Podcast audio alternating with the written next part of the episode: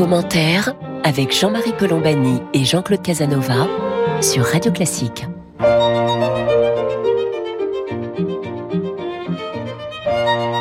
Bonjour et bienvenue dans Commentaire. Jean-Claude Casanova et moi-même, nous sommes heureux de vous retrouver pour cette conversation hebdomadaire qui va être consacrée à Bernard-Henri Lévy, qui va souvent en Ukraine et qui en revient de nouveau et qui nous donnera des éléments de, de connaissance du terrain, ce qui euh, nous manque parfois. Et nous parlerons aussi de la situation italienne avec lui euh, aujourd'hui parce que la situation italienne évidemment change un certain nombre de choses pour nous. Bonjour Bernard-Henri Lévy. Bonjour Jean-Marie Colombani. Merci d'être avec nous. On va peut-être commencer par la situation italienne avec vous. Euh, situation qui a surpris euh, ici, euh, alors que le résultat lui-même n'est pas néguère surprenant pour l'Italie. Mais comment comment analysez-vous? Parce qu'il y a évidemment en France une querelle sur qu'est-ce que le post-fascisme? Est-elle post-fasciste ou est-elle différente de cela? Comment regardez-vous cette apparition de l'extrême droite à la tête d'un gouvernement de coalition? Ça n'est pas la première fois que l'extrême droite participe à une coalition de gouvernement, puisqu'il y avait eu la phase Jean-Franco Fini, qui était lui-même le président de l'Alliance nationale, qui descendait directement du mouvement social italien de Giorgio Almirante, donc qui était authentiquement un mouvement fasciste, et Fini s'était très vite rapproché du centre droit. Donc il y a déjà eu cette expérience. Là, c'est l'extrême droite gouverne, enfin, c'est-à-dire elle a les manettes du, du gouvernement, elle va être présidente du Conseil des ministres italiens. Comment regardez-vous cette situation? Bernard-Henri Lévy Trois choses. Un, en effet, c'est complètement nouveau et c'est extrêmement grave. Deux, qu'est-ce qui s'est passé? Euh, L'Italie a été labourée depuis des années par, euh, par ce type d'idées, que ce soit dans la, sur le mode Fini, que ce soit sur le mode Salvini, que ce soit même sur le mode du berlusconisme. Il y a eu un, lent euh, travail de, de sape de la grande, pour partie, de la grande culture républicaine et démocratique italienne. Donc c'est le point d'aboutissement de ce, de, ce, de, cette, de ce processus. Et troisièmement, la querelle post-fasciste ou pas, ou, euh, ou pas post-fasciste, c'est une querelle honnêtement que je comprends mal. Post-fasciste, euh, ça voudrait dire que euh, je ne sais pas, que, que, qu a, que, que, les gens dont il est question ne sont plus fascistes, qu'ils ont dépassé le fascisme, ce que personnellement je ne crois pas.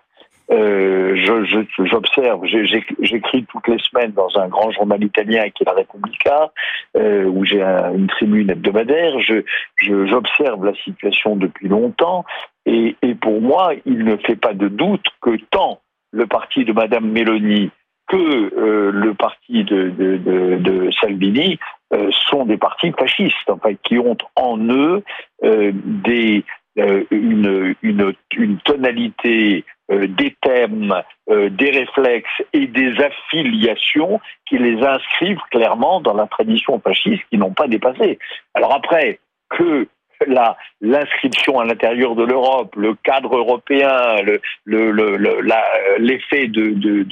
de, surmoi que j'espère vont exercer des nations européennes calment leurs ardeurs fascistes, c'est possible et c'est souhaitable, mais pour l'heure, euh, ces femmes et ces hommes livrés à eux-mêmes, à leur pente naturelle, conduisent l'Italie au pire, c'est-à-dire au déni de soi et de sa propre grandeur. Jean-Claude Casanova. Oh, je serais moins pessimiste euh, que Bernard-Henri Lévy, parce que c'est une coalition qui s'intitule elle-même de centre droit. Elle est évidemment, et elle a gagné les élections, elle avait eu autant de voix aux élections européennes, et le Parti démocrate euh, a perdu ces élections, par maladresse d'ailleurs, parce que son leader, l'État, que j'ai un peu connu quand il était à Sciences Po, est excellent, et il est habillé à l'anglaise, c'est très bien pour entrer dans le corps diplomatique ou, ou à la Banque d'Italie, c'est pas tout à fait ce qu'il faut pour gagner des élections. Il avait s'était allié avec des partis d'extrême gauche, il ne s'est pas allié avec le parti centriste, il a perdu. Donc euh, le centre droit, tel qu'il s'appelle lui-même, a gagné. Et à l'intérieur du centre droit, c'est la Madame Mélanie, qui est un nouveau venu, qui a pour elle euh, du talent. Elle a un talent supérieur à Salvini, qui a beaucoup reculé, et par rapport à Berlusconi, qui était également dans la coalition, mais qui a 87 ans, elle a, elle est un, un personnage nouveau. Alors, elle est un personnage fondamentalement ambiguë. Elle a gagné son élection, ils ont gagné leur élection sur des thèmes euh, dits de droite ou d'extrême droite, incontestablement de réaction à l'immigration. Exactement comme en Suède, il y a exactement le même phénomène en Suède. Mais elle est beaucoup plus ambiguë parce que euh, je, je lis, j'ai sous les yeux le motto de leur coalition. C'est Italie, entière partenaire de l'Europe, de l'OTAN, de l'Occident, plus d'Italie en Europe, plus d'Europe dans le monde. Donc euh, c'est un motto fait pour rassurer. Euh, ce Draghi ne dirait pas ne dirait pas les choses différemment. Mais en même temps, pour avoir des électeurs, euh, elle, elle, joue populiste, elle joue anti-immigration, elle joue natalité, anti-avortement, etc. Autrement dit, elle se situe clairement dans une position qu'on peut appeler réactionnaire ou, ou d'extrême droite. Le, le problème est de savoir comment elle va se comporter. C'est-à-dire que est-ce qu'elle va se comporter euh, en abandonnant son ambiguïté populiste, soutenue par Draghi et encadrée sous la tutelle du président de la République italienne, qui est un homme très avisé, et va-t-elle donner un gouvernement italien avec une connotation plus à droite sur l'immigration et rien d'autre, ou bien euh, va-t-elle obéir à ses fantasmes? Ça, je n'en sais rien, l'avenir nous, nous le dira. Bernard-Henri Lévy. Bah, écoutez, personne n'en sait rien, mais, mais moi ce que je sais, c'est que la politique ne se fait pas avec des motos, et, la, et ça n'est pas parce que quelqu'un nous dit, qu'une coalition nous dit qu'elle est de centre droit, qu'il faut la croire sur parole. Euh, ça, c'est quand même extraordinaire ce que je vous entends dire, cher Jean-Claude Casanova. Non, euh, pour, euh, et, et, ah non, écoutez, c'est pas parce qu'ils disent qu'ils sont de centre droit qu'ils sont de centre droit. Euh, il faut essayer de pousser l'analyse un peu plus loin. La pousser un peu plus loin, cela veut dire aller regarder dans le programme, dans les thèmes de campagne de Madame Mélanie, il n'y avait pas que l'anti-immigration, que le que l'anti-immigration, ce qui, est déjà beaucoup d'ailleurs, il n'y avait pas que cela. Il y avait euh, des, des, des allusions claires à la personne de, à, l'héritage mussolinien. Il y avait des citations à peine cryptées, comme fait souvent l'extrême droite, enfin des citations cryptées d'ailleurs, de la dernière interview de Mussolini, l'histoire nous donnera raison. Il y a cet homme, cet allié de Madame Mélanie, candidat à la mairie de Rome il n'y a pas bien longtemps, euh, qui en plein Covid, qui disait que le salut fasciste était plus hygiénique et non moins républicain que la poignée de main.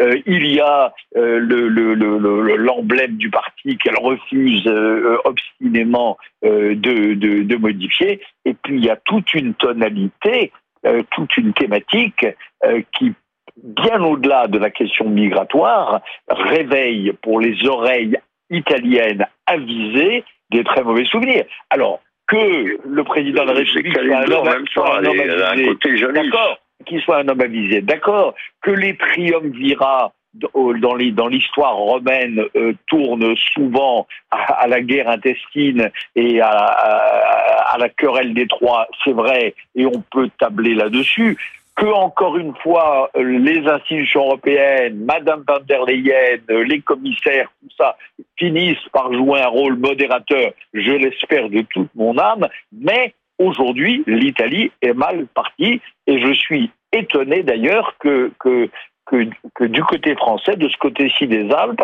on prenne cette situation avec tant de détachement et de philosophie. Je peux vous dire que mes, amis italiens, eux, à, la République ou ailleurs, sont bien plus inquiets et ils ne sont pas des foudres de guerre d'extrême gauche. Hein, des, le vrai centre droit italien et le centre gauche sont beaucoup plus inquiets que nous ne le sommes ici dans notre commentaire de ce matin, dans notre émission commentaire.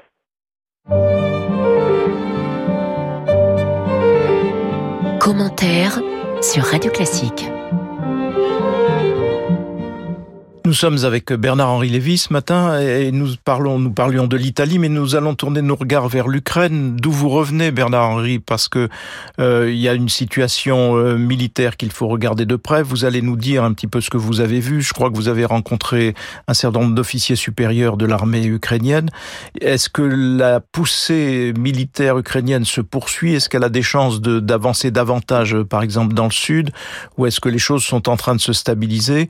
De votre point de vue puis bien sûr, nous sommes aussi dans une phase, j'allais dire, d'aggravation de la situation internationale avec euh, la prise de possession, on peut appeler ça comme ça, par la Russie et par Poutine de quatre régions de l'Ukraine qui donc correspondent à peu près à 20% du territoire ukrainien et qui sont désormais décrétés partie du territoire russe. Bernard-Henri Lévy, peut-être commençons-nous par la situation militaire oui, telle que vous l'avez vu j'ai rencontré des, des, officiers supérieurs, mais surtout des, des, hommes de troupe. Hein. J'ai passé euh, une dizaine de jours sur le terrain à parcourir euh, d'une traite euh, l'ensemble de la ligne de front depuis Kharkiv, où la, contre-offensive ukrainienne a démarré le 6 septembre, et j'étais là quelques 48 heures après le début de la contre-offensive, jusqu'à Odessa, en passant par la zone de Zaporizhzhia et de Kherson. Donc j'ai parcouru tout cette front et là, euh, euh, j'ai vu la, la, troupe ukrainienne. Et ce que j'ai senti, alors ça n'est qu'une impression de terrain, mais enfin, euh, tout de même, ce que j'ai senti, c'est une force contenue, mais très grande, et une force qui tient à deux facteurs. D'abord l'armement, qui est arrivé par rapport à mon dernier voyage sur le front à Oulaïpolé en juin dernier, où j'avais écrit dans le même magazine, Paris Match, que les, que les armes n'arrivaient pas encore. Le grand changement, c'est que les armes sont arrivées. Les armes occidentales, les armes américaines, les armes euh, baltes sont arrivées, que ce soit l'artillerie lourde, les armes légères, les drones, etc. Première chose. Et deuxième chose, plus important peut-être que les armes dans, dans le déroulement d'une guerre, le moral.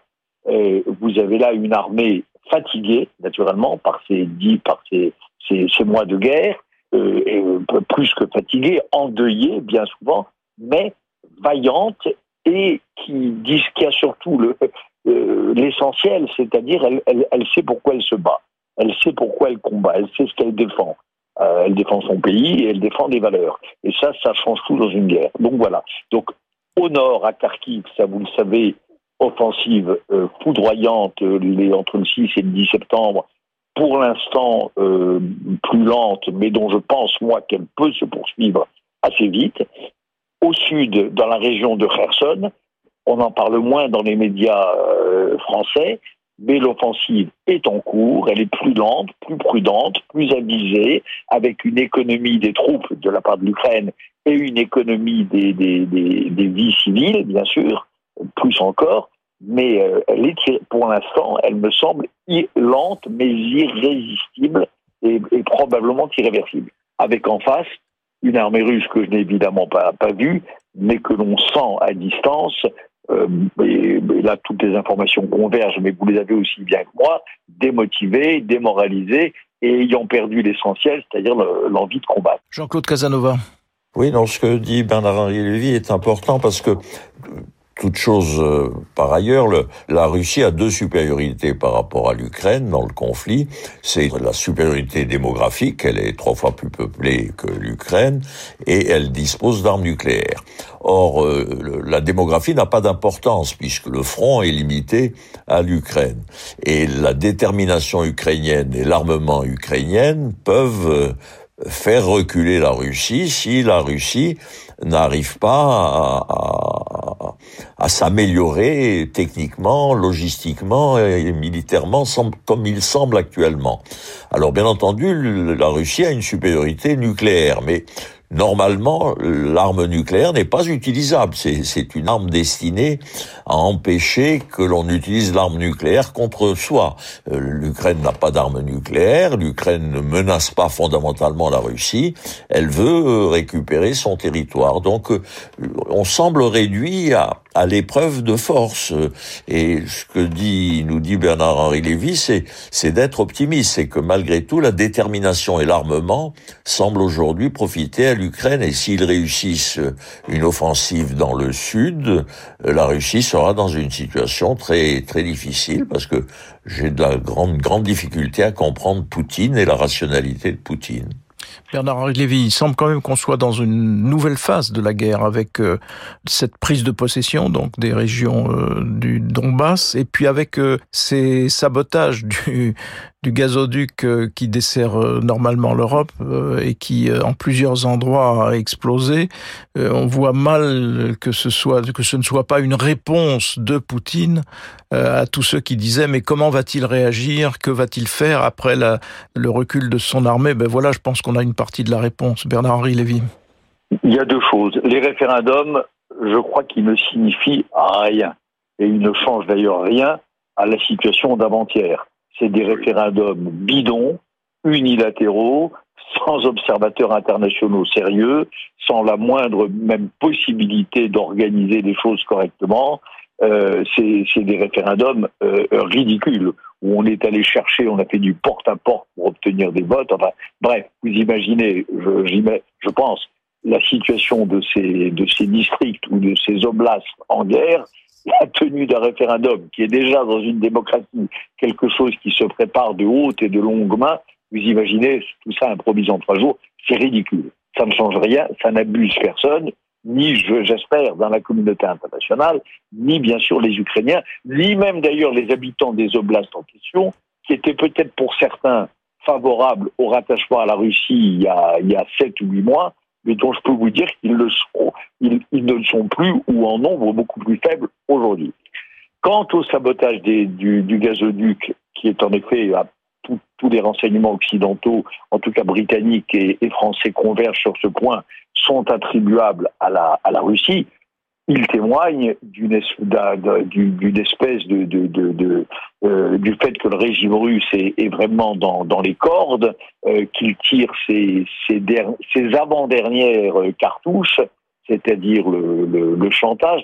Il y a quelque chose, vous savez, du euh, toute chose égale, toute chose inégale par ailleurs et, et pas tout à fait comparable. Il y a quelque chose du, du régime hitlérien aux abois dans les derniers mois euh, de, de, de, de, la guerre. Hein. On, fait sauter les voies ferrées, on fait sauter les, gazoducs, on, on, on, montre à l'Occident qu'on est prêt à est prêt à la guerre euh, totale et qu'on est prêt au bras de fer ultime avec lui.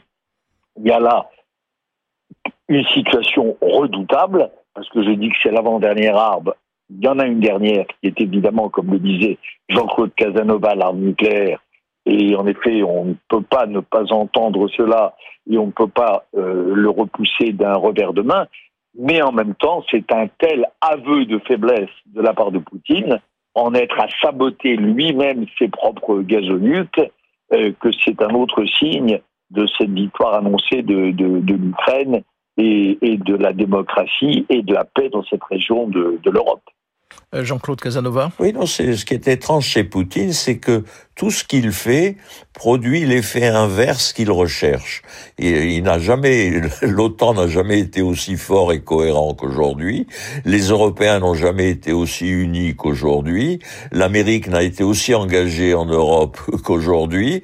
Et, ainsi de suite, si vous voulez. Chaque décision qu'il prend obtient. Alors évidemment, ses objectifs sont les mêmes. Il voudrait que les Européens se divisent. Il voudrait que les Européens soient effrayés par l'absence de gaz et fasse pression sur l'Ukraine, il voudrait que l'Amérique se retire, etc., etc.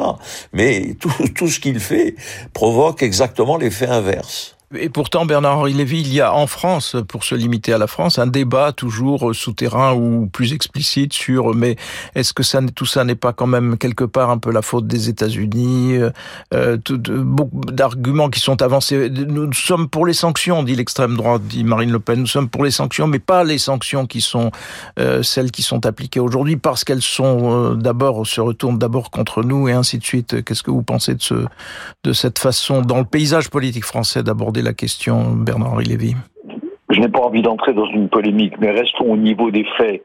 Ce, discours est absurde et faux.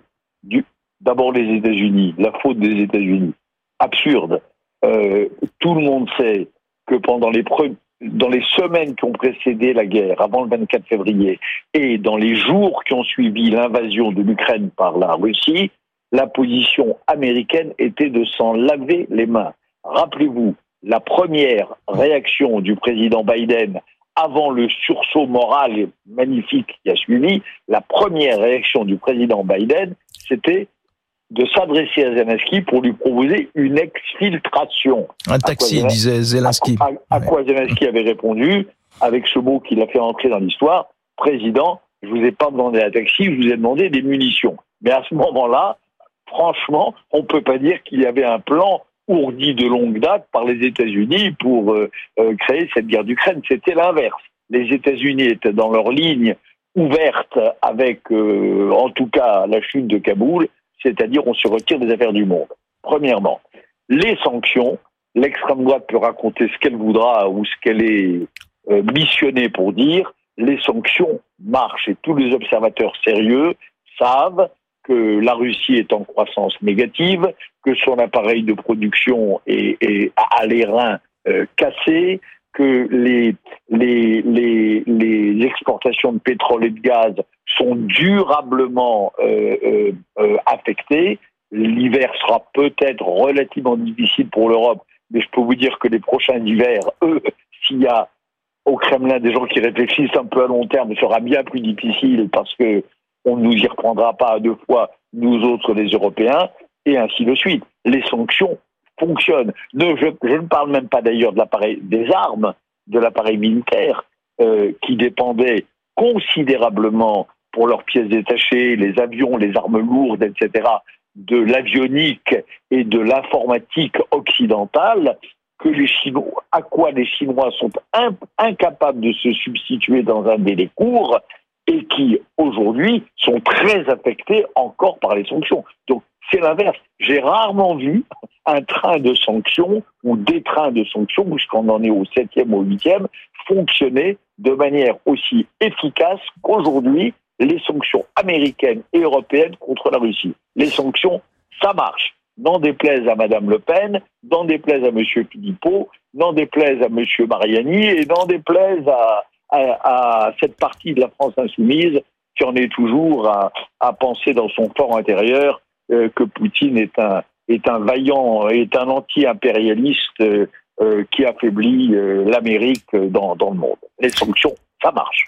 Malheureusement, le temps qui nous est imparti s'achève. Jean-Claude, juste deux mots sur les sanctions, sur ce que vient de dire Bernard-Henri Lévy. Est-ce que vous êtes vous partagez ce d'accord avec Bernard-Henri Lévy Disons les, les, partisans, beaucoup, on pourrait s'amuser d'ailleurs à, à, citer des anciens partisans de Poutine et de comparer les propos qu'ils tiennent aujourd'hui avec les propos qu'ils ont tenus dans le passé. Incontestablement, là aussi, si vous voulez, Poutine a, renversé, a renversé ses alliés. Il les a gênés, il les a contre au silence ou à la duplicité, mais il n'y a plus, il n'y a plus de, je pense pas qu'il existe aujourd'hui dans l'Europe occidentale et dans l'Europe centrale une ligne Poutine. À quelques, même les, même les Hongrois font très attention. Orban manifestement est gêné, si vous voulez. Donc la Suède qui a, qui a sacrifié deux siècles de neutralité pour passer dans l'OTAN, si vous voulez.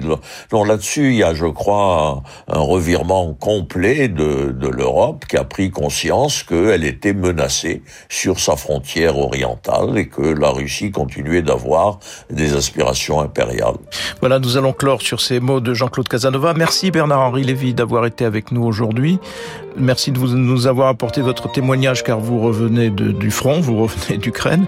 Merci à vous toutes et à vous tous de nous prêter attention et nous, Jean-Claude Casanova et moi-même, nous vous donnons rendez-vous samedi prochain pour une autre édition de commentaires.